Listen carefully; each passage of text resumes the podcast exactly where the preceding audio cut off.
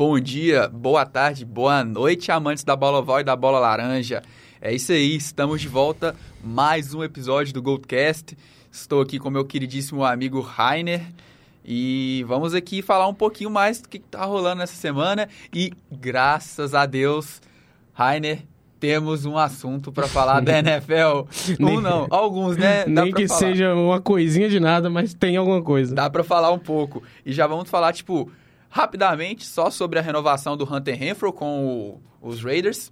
Uma excelente renovação, né? Um, excelente wide receiver, é um dos melhores corre- é, corredores de rota, né? Tipo, é, na slant ali, ele consegue fazer coisas, assim, maravilhosas quando você vê as câmeras por trás, né? Consegue botar os defensores no chão, né? Essas, essas, essa gingada dele, esse sambinha do Hunter Renfro aí. E agora juntando com o Davante Adams, dois jogadores que correm muito bem, né? Esse slot, tem também esse jogo de corpo muito bom. E juntando com o DeMarcus Robinson também, que veio dos Chiefs para os Raiders, e o próprio Hollins, que veio dos Dolphins. É, essa, esse time dos Raiders tá engraçadinho, viu? É, um time que tem potencial demais, né, na posição de receiver aí. O Renfro, um, do- um dos melhores aí corredores de rota da liga. Ele não é o jogador que tem a melhor qualidade física em nada, assim. Ele não é o mais veloz, ele não é o mais alto, ele não é o que tem o melhor catch. Mas ele tem um mix de tudo ali que faz ele ser muito consistente. E ano passado foi um dos melhores recebedores da liga aí por muito. Então, a renovação muito importante pro Raiders, que pelo visto almeja alguma coisa essa temporada, né? Foi buscar o Devante Adams, é, tem botado suas fichas aí no Derek Carr, que dessa vez ele consegue uma campanha positiva, levar o Raiders pros playoffs, quem sabe vencer nos playoffs. É um jogador com potencial, porém teve muitos problemas aí com lesão na carreira, muita inconsistência também nos seus primeiros anos ali. Então, é um time com potencial, mas eu vejo eles correndo bem por fora ainda nesse momento. É, e falando um pouquinho só, rapidamente, do, dos Raiders, o próprio Derek Carr e o Davante Adams, Davante Adams deu uma declaração aí meio engraçadinha, falando que Derek Carr e Aaron Rodgers são bem parecidos, né? E eu só queria só deixar um, um dadozinho para quem sabe daqui um tempo a gente possa voltar aqui e discutir para ver se realmente eles são parecidos. Davante Adams com o Aaron Rodgers, eles têm 108 jogos juntos na carreira. Davante Adams marcou 69 touchdowns, né? Uma, é um recorde na, na história dos Packers, É né? Bem mais de seis- eh, 0.6 touchdown por jogo, né? Sim. Entre os dois. É, 622 é, recepções e 7.590 jardas. Vamos ver se nos próximos 108 jogos de Derek Carr e Davante Adams ele tem pelo menos uns 20 touchdowns. Eu não acho que vai chegar a ter 108 jogos entre os dois, porque É, eu também acho que o Adams até aposenta antes, porque, né, a gente sabe que o running back recebedor aí tem uma, um- uma vida útil bem curta, digamos assim. E é, uma declaração aí é mais pra dar aquele fôlego, assim, aquela animação, voto de confiança no, no novo é, QB que ele vai ter. É, não acredito que ele tenha falado isso aí com com a intenção de ser verdadeiro, não. Foi mais um apoio moral ali, tal como o Hill fez com o Tua, né? Disse que o É mais aí é preciso mais preciso que o Mahomes. Então, é... é o que? Falar o quê? O Tua, ele é tão preciso que teve o quê? Ano passado, 12 interceptações? Tem muito mais, nem jogou direito praticamente. É, então. Foi um. Foi um É, e você tá falando aí do Mahomes, que é um cara que consegue lançar a bola com as duas mãos, com a mesma precisão. Então, Caindo, É, pulando, é faz aquela- tudo. É o que eu falei. O cara acho que é mais pra dar aquela voto de confiança no. no, no né, no QB. É, não tem uma tradução tão boa É. assim, né? Lançador, talvez. Do, pro QB aí do seu time do que realmente falar algo que ele acha de verdade. Eu não, não acredito que tenha sido isso, não. Mas tem uma duplinha que tá muito forte, né? Atuais, atuais campeões, que é Matthew Stafford e Cooper Cup. Ambos renovaram, né? O Stafford renovou já tem um tempinho. O Cooper Cup renovou agora essa semana e juntamente com ele, Aaron Donald também reestruturou seu contrato e fechou mais uma extensão com os Rams. E os Rams, né? É, É o favorito, né? Entrando Sim. na temporada. é, essa que seria a pergunta que eu ia te fazer. Os Rams são um time a ser batido essa temporada? Porque depois dessas renovações, contratações que veio o Allen Robinson, Bob Wagner, o, Odell ainda tem muita chance de voltar e os Rams continuam bem, estão com uma base muito boa do Super Bowl. Será que eles têm chance de ganhar de novo? Vão ser o time a ser batido? É, eu acredito que entrando na temporada, obviamente, eles são um time a ser batido, eles são campeões. Se você é o atual campeão, você é o time a ser batido na liga. E ainda mais no caso do Rams, que manteve praticamente o time inteiro, pelo menos as principais peças, né? Eles conseguiram manter. É, você falou aí do Cooper Cup.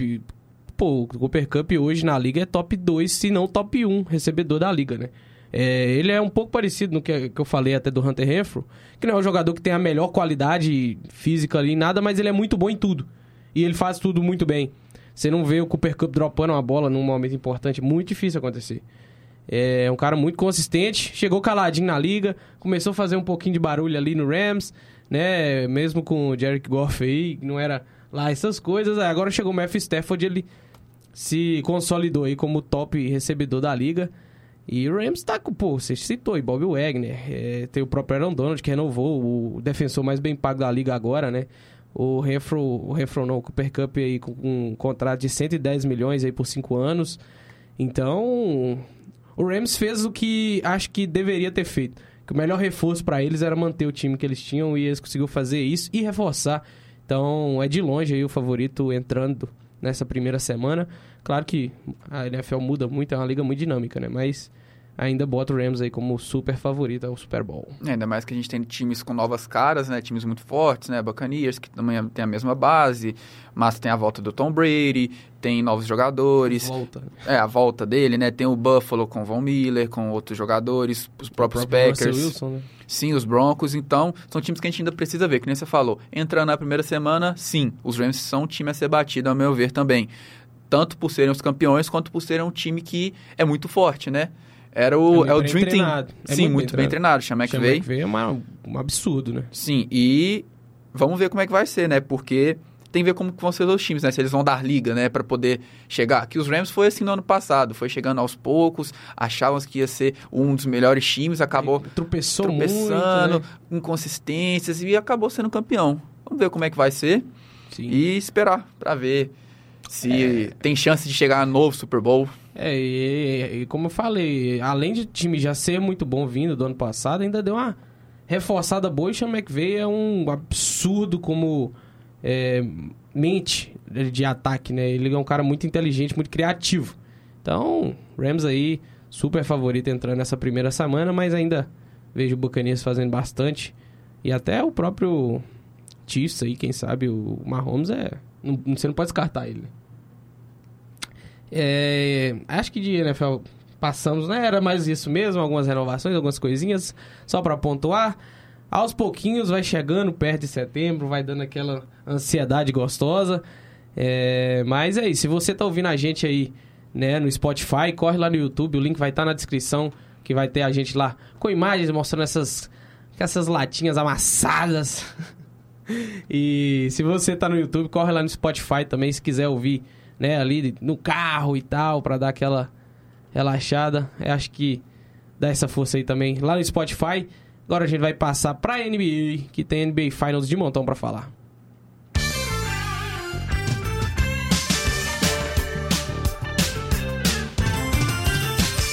É isso aí, meu caro. Chegamos na NBA, série empatada, como você bem disse. Eu, eu falei, ia chegar aqui 2 a 2 e é agora, essa semana aí e nada mais. Só essa semana que temos aí a final podendo.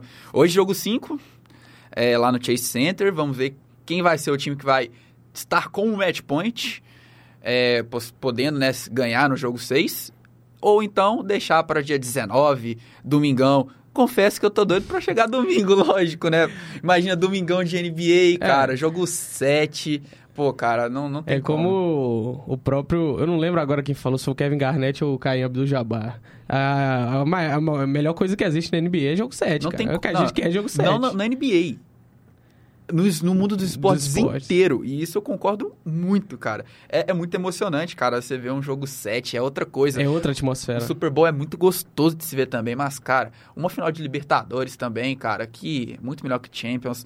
Mas, cara, é, é outra coisa. Até ver um GP aqui em Interlagos. Ah, Interlagos tem seu valor, tá? tem seu valor. Mas é isso, lembro. Jogo 7 NBA Finals é final de Copa do Mundo. É tudo que a gente espera que aconteça, né? Claro que o torcedor de Boston aí quer que vença as duas e o de Golden State quer que vença as duas seguidas, mas o torcedor de bem que gosta do basquete bem que jogado, é um que jogo é jogo 7. 7. Mas é, falando um pouquinho né, desses dois jogos né, que a gente teve, o jogo 3 e o 4, o jogo 3. Começou assim. Não, não começou, vou falar o jogo o todo. Foi um amasso de Boston. Foi. Boston fez o que a gente sempre pontuava. É o que a gente espera do Boston. Dominar o garrafão, que é o que o time Exato. sempre fez. Lembro que eu falei, Robert Williams tem que ser, ele vai ser o fator decisivo para os pro, Celtics. Ele tem sido muito importante. Tem sido muito importante e esse jogo 3 mostrou que ele é o jogador importante porque ele dominou o garrafão, seja ofensivo quanto defensivo. Ele literalmente liderou o time em rebotes, roubos, tocos e plus-minus. Ele teve 8 pontos, 10 rebotes, 3 roubos, 4 tocos e um plus-minus de 21. Ele dominou o garrafão. O Boston terminou com 52 pontos a 26 do Golden no garrafão e teve 58 rebotes contra 39 do Golden. Tipo assim, o, o Robert Williams liderou esse time ali dentro em todos os aspectos. Como eu falei, no ataque e na defesa. E foi o cara que a gente precisava. Foi poucos monstruosos desses quatro aí. Foi cada porrada que ele deu, cada Rob- pregada. O Robert Willis dando toco é, é magia em movimento, né? Ele tem uma antecipação ali de, de bola que é impressionante para um cara do tamanho dele. Ele consegue ler muito bem as jogadas. E é cada toco, assim, com uma potência, sabe? E que dá até gosto de ver, assim. E não, não foi diferente no jogo 4, ele também jogou muito. Só que no jogo 4, o Boston teve um apagão no último quarto. Tava ganhando o jogo no terceiro quarto bem, segurando, matando bola, não deixando o Golden State jogar. E teve um apagão. E aí entrou a figura aí do boneco assassino Stephen Curry. Absolutamente ridículo.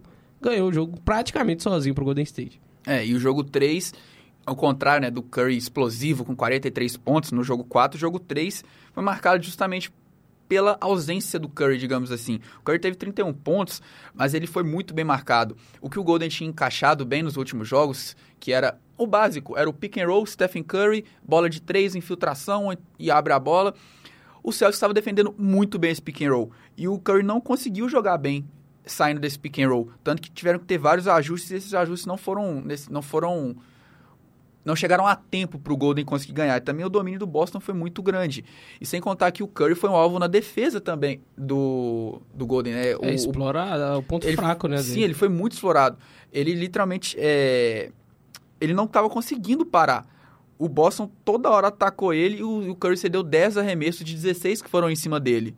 Então, cara, ele simplesmente não conseguiu jogar bem no ataque quanto ele consegue, apesar dos 31 pontos. Vamos continuar falando disso. É engraçado, né? Falar, o cara, ele não jogou tão bem, mas ele tem 31 Sim, pontos né? jogar. Jogou- é o ele, não, né? ele não conseguiu explodir do jeito que ele ia conseguir explodir. Imagina se ele tivesse explodido esse jogo, ia vir pra 50. Então, o Boston conseguiu dominar ali. E o Big Three do Boston, os Tatum, Smart e Brown, tiveram 77 pontos combinados. E o Clay Thompson, que foi até uma boa pro Golden, no melhor jogo dele da É, série, 25 pontos. 25 pontos. Mas não vou falar que foi o melhor jogo dele, foi o menos pior. Foi o menos pior. Ainda Ele não entrou bem. na série, Não né? entrou na série, não entrou muito bem nos playoffs. E que nem a gente tá falando, né? O, o Golden tem um terceiro quarto muito forte, conseguiu jogar muito bem o terceiro quarto, voltou um pouquinho, conseguiu controlar, pontuar bem, mas o quarto quarto, de novo, acabou com, o- com o Golden. 23 a 11 pro Boston, só 11 pontos. E, cara, eu terminei o jogo 3 com a sensação de que o Boston tinha encaixado o time. É, eu, eu fiquei com essa mesma impressão, que seria um 4x1, sabe? Eu também pensei. Fiquei com, com essa ligeira impressão, porque parecia que eles tinham encontrado a, a forma de marcar o Golden State. Que ficou muito difícil de ver no jogo 2, que a gente ficou assim, putz, esse time do Boston não vai aguentar.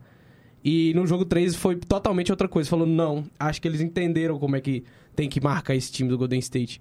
E... Mas o que tem definido esses jogos tem sido o último quarto.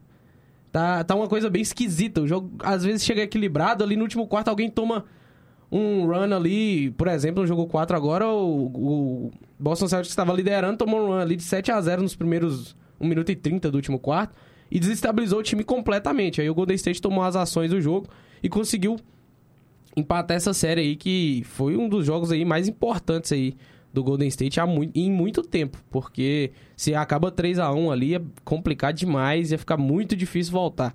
E agora entrando no jogo 5, se vencer esse jogo, aí é aquela coisa, Game 6 Clay pode aparecer. Tem muita coisa em jogo aí nesse jogo de hoje. Então, pelo amor de Deus, não perde esse jogo. Para o que você tá fazendo, para estudar e vai assistir o jogo 5. E que, nesse, que a gente tá falando aqui, o, o, o, jogo 4 começou justamente com o Boston com essa sensação, velho, que o time tinha encaixado. O Golden conseguiu tomar a ponta ali no primeiro quarto, mas depois o Boston tava dominando. O Tatum, parecia que o Tatum veio pro jogo no, no, no jogo 4. Parecia que ele tinha entrado. Só que aí veio o segundo quarto, ele pegou uma bola, arremessou, errou um arremesso. Arremesso tranquilo, beleza, ele errou mesmo. Aí pegou o segundo, ele forçou uma bola nessa segunda, aí ele forçou a terceira bola, aí acabou. O Tatum parece que ele ele errou um arremesso, ele acha que ele tem que tentar mais 50 para compensar. É. E erra os 50 e muito mal, muito mal arremessados. E ele vai lá simplesmente apaga e vai embora do jogo. Mas que nem eu tava falando, o Boston encaixou, mas infelizmente para a torcida celta, brinquedinho veio para o jogo. O Curry destruiu. O terceiro quarto do Boston foi um quarto muito bom. Se você muito for forte. pontuar, apesar do Golden ter ganhado o quarto, o Boston conseguiu, no, no início do quarto, até uma metade, ou então até talvez até um perto do final, conseguiu segurar o ritmo do Golden, que o Golden tem um ritmo muito acelerado eu, vi, vi, bolas que o Smart pegava a bola lá no. Depois que o Golden tinha tentado, tinha feito alguma cesta, então vinha lá do fundo do quadro. Ele pegava a bola, levantava a mão e ia andando, caminhando, gastava os seis segundos até chegar lá para depois soltar a bola, justamente para diminuir o ritmo do Golden. Sim. Porque o Golden estava ditando o ritmo. O Kurt tinha acabado de matar uma bola de três, que tinha sido falta também nele, e não marcaram. Então tava começando a incendiar. O Curry tava mostrando que ia vir pro jogo, tava mostrando. Aí o Curry foi lá começou a matar mais bola, matando bola, matando bola. Ele continuou sendo o Curry, o explosivo. Ele, literalmente, o que o Boston conseguiu fazer no jogo 3, o Curry conseguiu desfazer. O Curry conseguiu contornar tudo. O Boston, confesso, não conseguiu marcar tão bem quanto marcou o jogo 3. Mas, mérito total do Curry, que conseguiu sa sair totalmente dessas, é. dessa marcação. Ele conseguiu fazer o que ele faz. Conseguiu explodir. É... E, cara, essas bolas de três que eu falei dele foram bolas importantíssimas, porque foram as bolas que mantiveram o Golden no jogo, no terceiro quarto ali. E alimentaram o time inteiro do Golden e começaram a cair com o time do, do, do Boston. É, que nem se falou, essas bolas de três aí mantiveram o Golden State no jogo, porque realmente o terceiro quarto, mesmo que o Boston perdeu, a impressão que se passava é que o Boston estava dominando o jogo. Você via ali, o Boston acertava a sequência de ataques ali, um atrás do outro, na defesa roubava uma bola, só que aí viu o Curry acertava uma bola de três para segurar essa vantagem. Não deixava o time de, de, do Celtics escapar.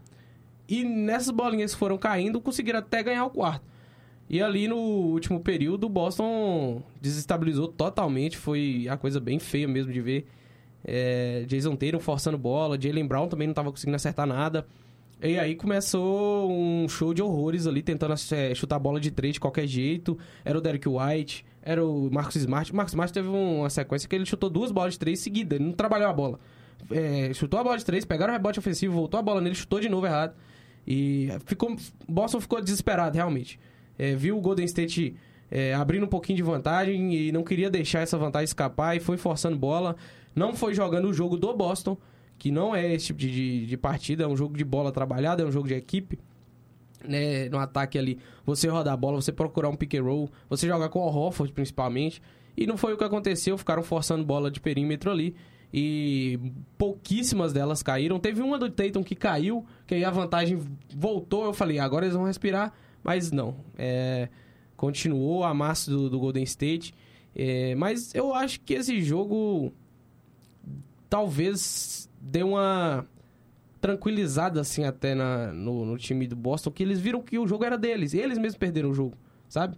É, eu acho que pode ser mais ou menos por aí que eles podem enxergar esse jogo ver que erraram porque talvez se abalaram demais ali, ou talvez foi um excesso de confiança, não sei.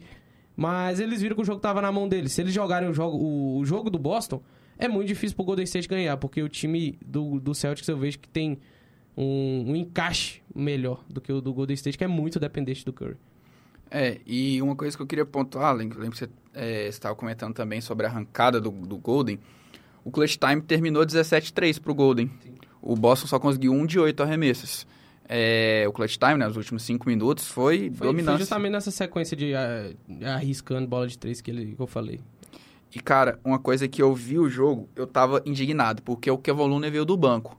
E o Otto Porter começou, mas o Kevin Looney tava jogando muito bem Sim. e continuou no jogo. Cara, o, o Draymond Green tava errando tudo. Eu tava tipo assim, cara, Steve Kerr, bota o Looney.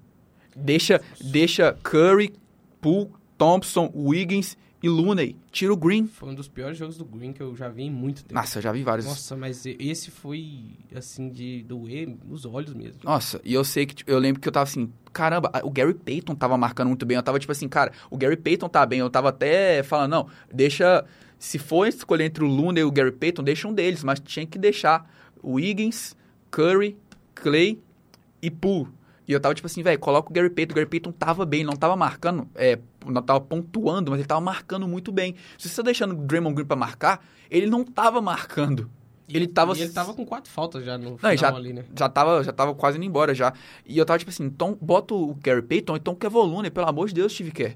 Eu lembro que quando deu 7 minutos e 20, faltando 7 e 20 pra acabar, ele fez isso, ele tirou o Draymond Green e deixou o Poole. Ficou essa formação que eu falei, Curry, Poole, Clay, Wiggins e Kevin Looney. Isso daí fez o Golden subir. Eu lembro que nos, nos dois ataques, o Golden se manteve melhor defensivamente e ofensivamente, claro, porque o Draymond Green tava fora. O Draymond Green é o cara que pega a bola, para, fica olhando para um lado, pro outro, não sabe o que faz.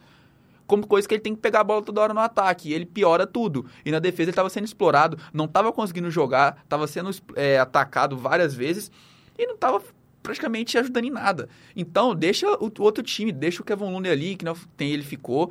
Aí, quando deu 3h30, faltando 3h30 para acabar, teve um timeout. Você não, não mentira, não teve timeout, não. Teve uma falta. Foi um ou outro, posso, eu, eu- eu me esqueci aqui, mas foi um seguido do outro. Que o Draymond Green voltou no lugar do Jordan Poole. Eu falei, putz, cara, o Steve Kerr é maluco. Aí, é, vou, vou, vou arriscar, foi uma falta. Aí ele, ele voltou e no ataque mesmo o Jordan Poole já voltou. O Green foi só para defender E saiu. e o né? Poole foi para atacar.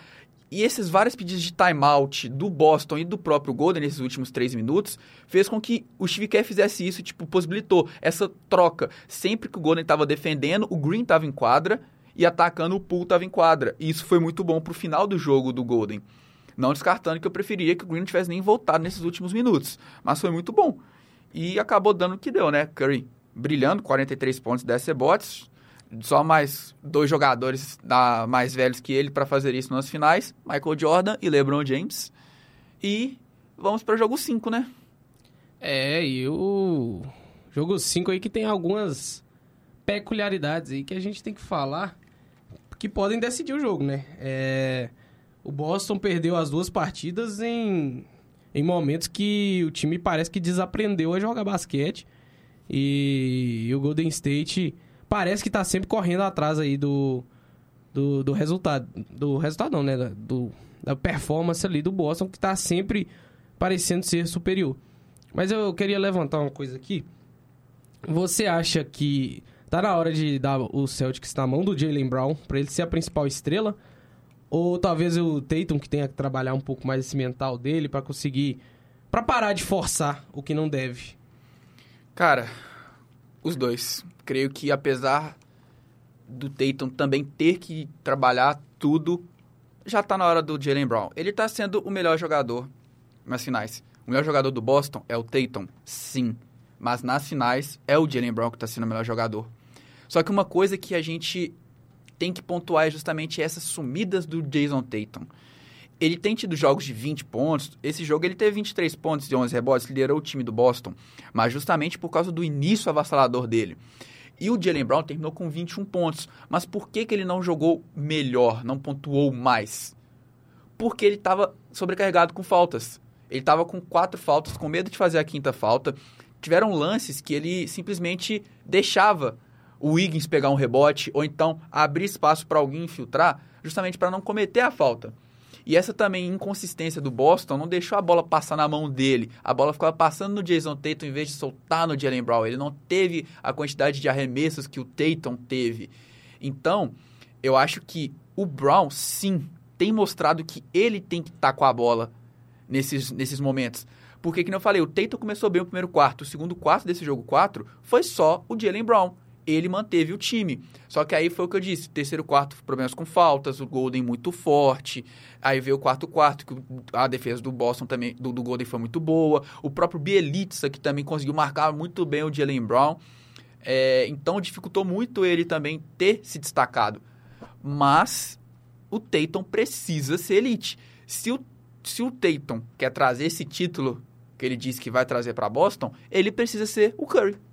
Ele precisa de atuações de gala como a do Stephen Curry. Nos quatro quartos, não em um ou outro quarto no jogo e todo, depois sumir, né? O jogo todo. O Tatum, se tiver que jogar 48 minutos, ele que joga 48 minutos, sabe? Mas ele precisa ser explosivo. Ele precisa de jogar como o Curry tem jogado.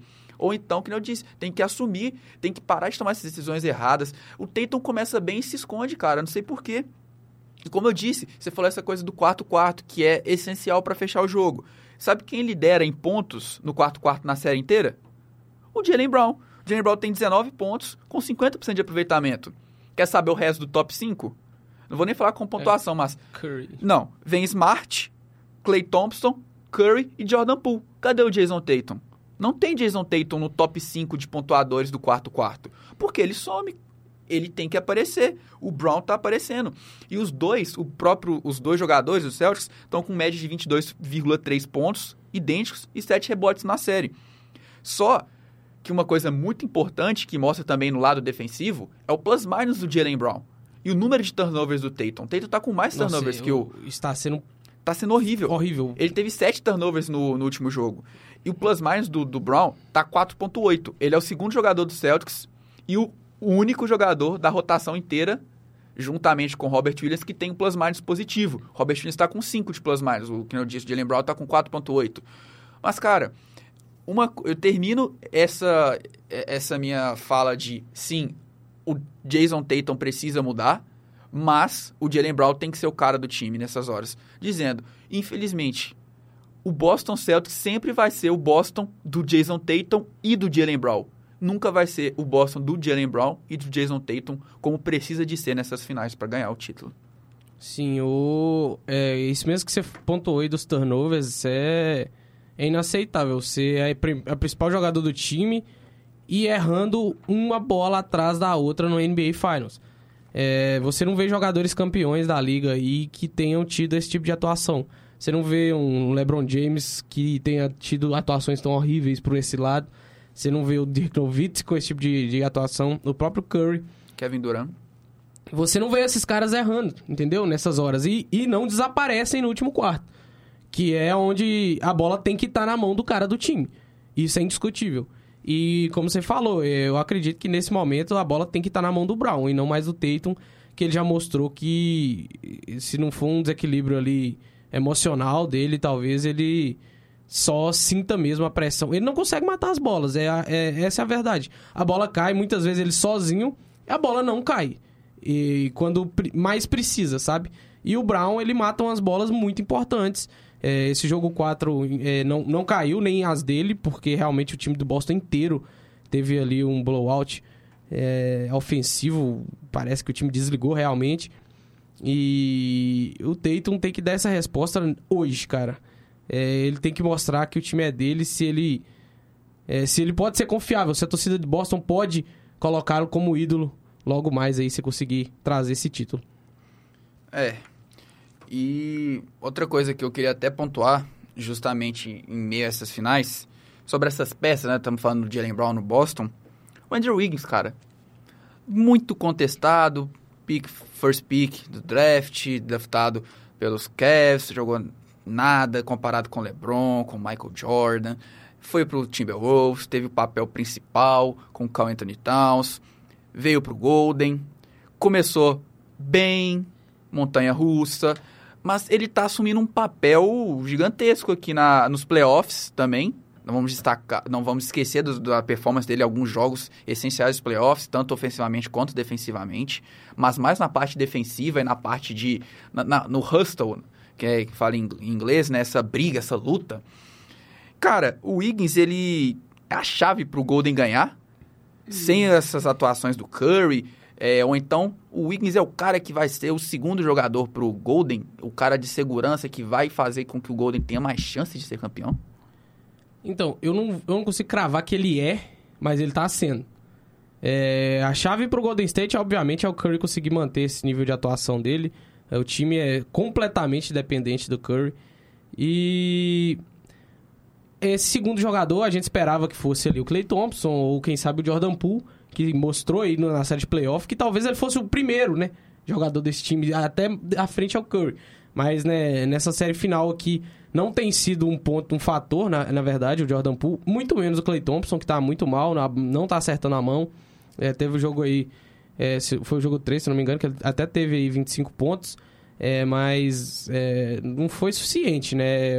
Então, o Wiggins tem sido é, esse jogador. Principalmente nesse jogo 4 aí, que ele é, teve 16 rebotes, se não me engano. 17, 17. pontos e 16 rebotes. Então, rebotes é, cruciais. Ele pegou muito rebote ofensivo ali, que foi extremamente importante ali pro Boston, pro Golden State conseguir virar esse jogo.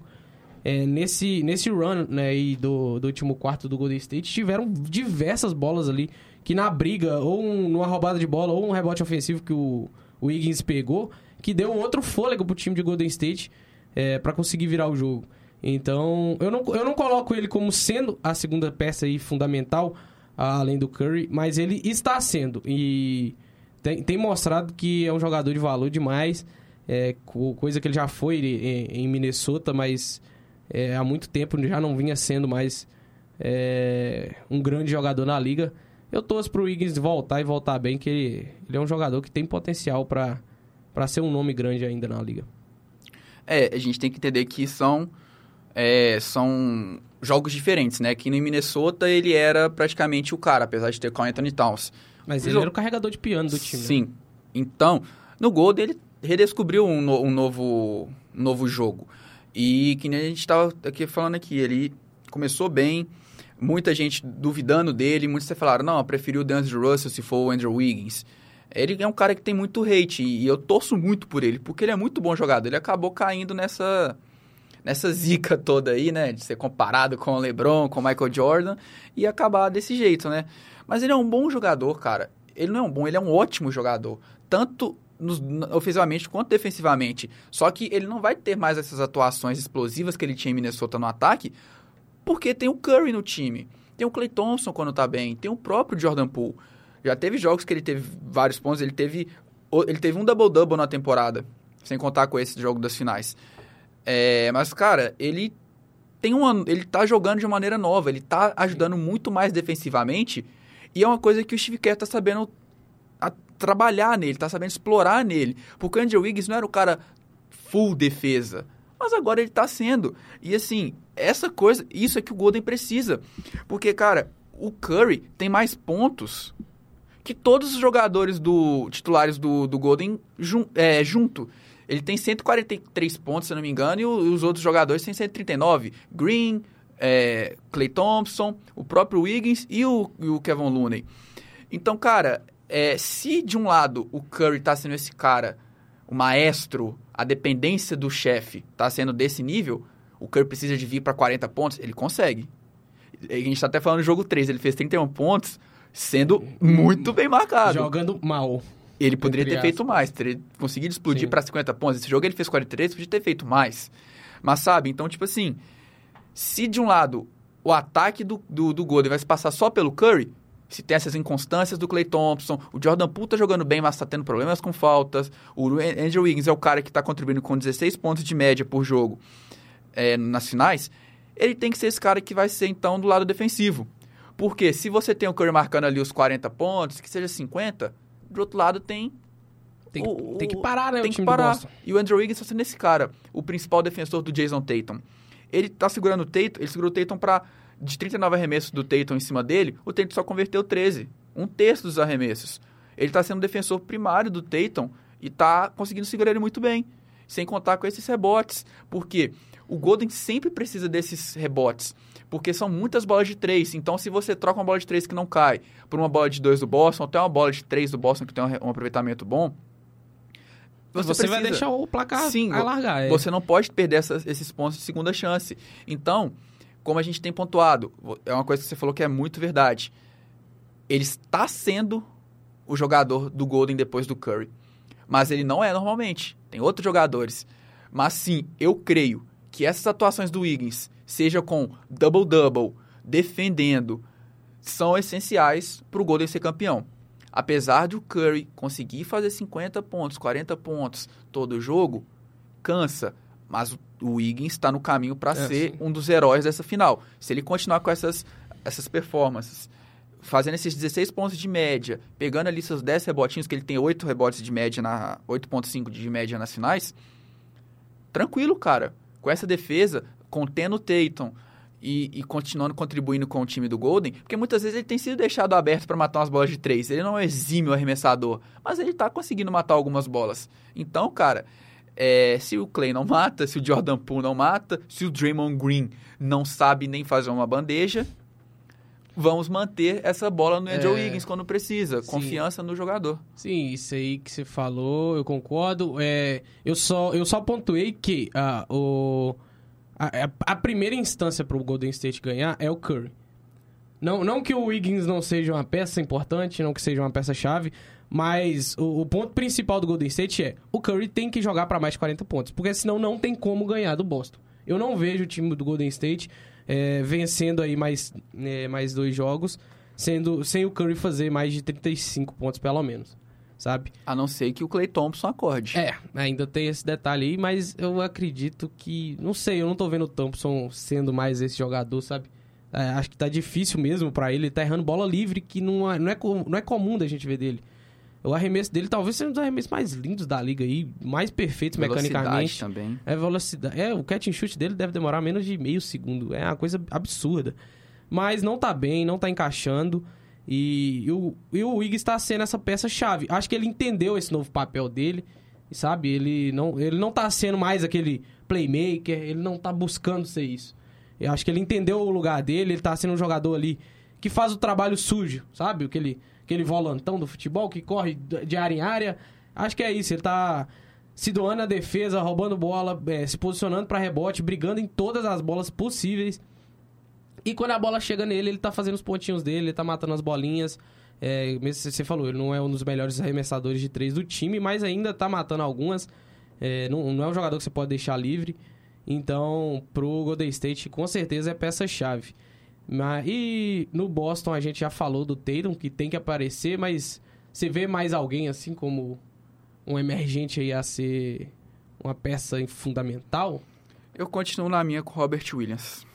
Não vou descartar ele, os mesmos motivos. Protege o garrafão, lidera o time em rebotes, em tocos, roubos de bola, é, rebotes. A mesma função então... do Wiggins, né? Só Sim. que ele é um jogador alto. Ele é o jogador realmente que faz o trabalho, ele é o pivôzão mesmo. Sim. É, é eu concordo. Mas eu, eu, acho que no caso dele, ele já tá sendo essa pessoa, sabe? Ele acordou pro jogo 3, o jogo 4 veio bem, ele jogou bem, mas... só que o time do Boston... Foi um pouco small, então... É, o time do Boston não foi bem. É...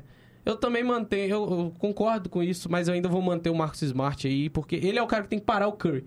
Como eu falei, a chave principal pro Golden State ganhar é o Curry. E o único cara que vai parar ele é o Smart né? Teve, no jogo 3, inclusive, conseguiu muito bem, mesmo com os 30 pontos, a gente já falou aqui, mas é, mesmo que nos números seja uma atuação maravilhosa, faltou do Curry e um dos responsáveis por isso é o Marcus Smart. É, nessas trocas de pick and roll ali, porque se deixa o Al marcando o Curry, não, não tem jeito, não consegue parar. É, e para fechar esse nosso tópico de discussão aqui, qual que é o confronto que você vê que vai ser o mais chave para esses últimos jogos? O matchup ali que vai ser o mais essencial para os times? Hum. Tem dois, que foram os que a gente acabou citando aí na, nos últimos minutos. Que um é Jason Tatum e o Andrew Wiggins, e o outro é Marcus Smart e Stephen Curry. É, não foge muito disso, não. É, são os dois jogadores aí que tem que fazer e os outros dois são os que tem que parar eles, né? E o Wiggins está fazendo isso maravilhosamente bem, muito por conta do próprio Tatum em, algum, em alguns momentos. É, mas do, do lado do, do Boston, acredito que seja mais importante ainda é, o Marcus Smart conseguir parar o Curry. Como eu disse, o, o, time do Golden State só vai conseguir ganhar se o Curry finalmente for o MVP que ele sempre almejou ser de, de finais aí, que ainda não tem esse título na carreira. Eu concordo plenamente. Eu vou. Já citei, né, essa questão do Andrew Wiggins. E não queria, não queria deixar de falar sobre Curry Smart. É, eu creio que esse é o confronto-chave. Apesar de já termos visto que ele não é um confronto equilibrado. Por quê? Cara, a bola de três do Curry. Aquela bola que ele mata no jogo 4, que o, o Smart Cai no chão. pega, pega a bola, o Curry cai e ele volta e arremessa a bola totalmente desequilibrado. Mano, essa bola mostrou que o Smart não é o melhor defensor da liga. Se é, o Curry é o melhor jogador da liga. Porque, cara, o que o Curry faz com o Smart é brincadeira. Claro, a gente tem que dar créditos pro Smart, que tem muitas bolas que ele consegue fechar o Curry. Mas, cara, o Curry. o Curry é imparável. É- o Curry é É imparável. ingrato criticar o Smart por conta tem disso. como. O Curry. Acho que essa bola exemplifica o jogador que é o Curry, sabe? É um cara que é difícil demais de você conseguir parar ele, cara. Porque se você dá um meio milímetro de espaço, ele vai matar a bola. É muito difícil, cara. É, é igual o LeBron James batendo pra dentro. Você não, você não tem recursos pra parar ele, sabe? Ou então o LeBron olhando pra bola e arremessando pra três. Exato. Não dá, não dá. Você sabe que ela vai cair. Você- tá vendo ele quicando a bola? Você sabe que Olhando fazer. pra ela ainda, ele Aí, vai dar o step vai back. fazer- Ele vai dar. E acabou. E a bola vai cair. Você não Sim. tem o que fazer. E, cara, é. Que nem eu falei que. A gente. é, Na minha cabeça, esse é o confronto. Esse é o matchup principal. Mas. O, o, o que eu queria dizer é. O Smart, ele precisa focar defensivamente no Curry. Precisa focar só defensivamente. Só que o problema é. As duas vitórias do Boston, ele fez mais de 20 pontos. Os Sim. outros jogos ele não fez. Então a gente tem que tentar ver. O Smart é um cara que vai conseguir pontuar e defender? É equilibrar nesse Ele- jogo. Se você for olhar, ele, tá, ele pode ser que ele consiga. Só que tá demonstrando nesses jogos que ele Se ele focar defender. em um, ele falha no outro. Sim. É. Ele consegue defender mesmo marcando, mesmo pontuando bem. Mas, cara, quando ele foca mais no Curry, o Curry continua explodindo. Não sei, cara, não sei explicar. Esse o jogo 4 que eles perderam, ele até fez 18 pontos ali, né? O trio do Boston conseguiu pontuar, mas ficou devendo na, na defesa. É, o Curry fez acabou 43 com ele. pontos. Esse- exatamente. É, eu concordo. Acho que o Smart ele não consegue equilibrar esses dois momentos de quadra. E se ele conseguisse fazer ali, sei lá, os seus 15 pontos e manter o Curry ali nos 20 e poucos, perfeito. Não dá, cara. Não dá. Seria perfeito, sabe? Seria, mas não dá, não dá, não dá. É, não dá pra manter o Curry quando ele tá assim. E o Curry parece que ele liga uma chavinha de assim, cara, se a gente perder jogo aqui é 3 a 1 É, Ferrou. foi bem essa impressão que teve. mesmo. Então, parece que ele, tá, ele sabe aparecer nos momentos que precisa dele. Mas, Grandes jogadores aparecem em grandes momentos. sim. Mas enfim, veremos como vai ser esses matchups aí que pontuamos. É só. Semana que vem a gente volta com o campeão. É isso. Isso é 100% de certeza. Se Jason Tatum vai ser o novo salvador de Boston, o novo Kevin Garnett, o novo Paul Pierce, E pode ter ou se certeza. Curry vai ser finalmente MVP das finais. Pode ter certeza que se o Boston ganhar, o Jason Tatum vai ser final, vai ser MVP Finals. Por quê? Pelo nome. Pelo nome e pelo que eu falei, que eu não vou deixar de falar. O Boston sempre vai ser o Boston do Jason Tatum e do Jalen Brown. Exato. Apesar do Jalen Brown estar jogando muito melhor. Veremos se o Tatum vai acordar para fazer nesses próximos três, dois ou até três jogos 50 pontos, porque ele precisa ser esse cara. É. Ou então se ele vai aparecer Pelo só em um 30 jogo. ele tem que fazer. É, ou então vamos supor, a gente tá aqui falando do Tatum, falando, falando, às vezes a gente fala do jogador, ele vai lá e quebra a nossa cara. Exato. Pode ser que ele venha hoje para 45 pontos. Aí todo mundo vai falar, hum, Tatum acordou. Aí no jogo É, no 6 jogo e jogo 7... Foi, foi o que aconteceu da outra vez. A gente criticou muito ele no jogo 1 e 2. Aí no jogo 3 ele jogou muito. Aí no jogo 4 já não. Já desapareceu. Então a gente Ele tem, tem, que, que, né? ele tem que manter a constância. Mas vamos ver. É, E mesmo hoje, se ganhar, ele já mostra que, tipo assim, é, não dá pra confiar. Não dá pra confiar nele 100%. Mesmo, diz, mesmo ganhando. Não acho que dá pra... E pro jogo de hoje, quem, quem avança 3-2? Ah, velho, eu vou ficar falando sempre isso. É... Os Golden State, né, cara? Eu tô Chase com. Center. Eu tô com o Boston, eu acho que o Boston vai acertar essas câimbras mentais aí que eles têm, digamos assim. Parece que o Boston ganha, perde, ganha, perde. Só isso. Eu vou, vou manter, vou manter o ganha-perde aí do Boston, é 3 a 2 E acho que o Game 6 Clay vai aparecer, 3 a 3 e vamos domingão ter um joguinho maravilhoso pra ver. É, vamos ver como é que vai ser isso daí. Eu falei que ia chegar 2x2 e chegou, então. Vamos ver se meus Ah, palpites continuam bons. Eu vou parar de falar, porque eu só falo. Tudo que eu falo é. tipo assim, o contrário. É, não, até que, tipo assim. É por, eu não sei nem explicar, cara. Às vezes eu acerto, às vezes eu erro, a maioria das vezes eu erro. É só eu estar torcendo pra alguém É aquela que dá coisa, ruim. não dá pra acertar todas, mas errar pelo visto dá, né? Dá. É tipo, eu, mano, eu torço pra. To- toda coisa que eu torço, todo time, todo jogador, tudo assim sempre dá ruim. Até no Masterchef eu tava torcendo pro cara ganhar, ele perdeu a final, mano. Ah, então eu tô tipo assim, ah, beleza. É, Eu, os... eu, tá na cabeça já, já tô querendo que o, que o O- Golden ganhe. Os mas- deuses do esporte tinham me abandonado aí por alguns anos, mas em 2022 tem sido um pouco generoso comigo. O Milan foi campeão italiano, o Cruzeiro tá voltando alguma coisinha. O- até o próprio New England Patriots tá mostrando alguma coisa. O Chicago Bulls mostrou, então eu tô acreditando aí que, que o Boston vai, vai dar essa alegria aí e derrotar o time do mal. Eu tô abandonado desde 2010 e 2011. Nunca mais. Adeus. É, o time do mal vai ser derrotado pelo homem mal. Isso daí, veremos. É isso, rapaziada. Semana que vem a gente volta aí com o campeão da NBA. É, talvez o Boston Celtics chegando ali perto do Lakers, né? E Como maior campeão. Ou o Golden State passando aí o Chicago Bulls e conquistando sua sétima conquista. Exato.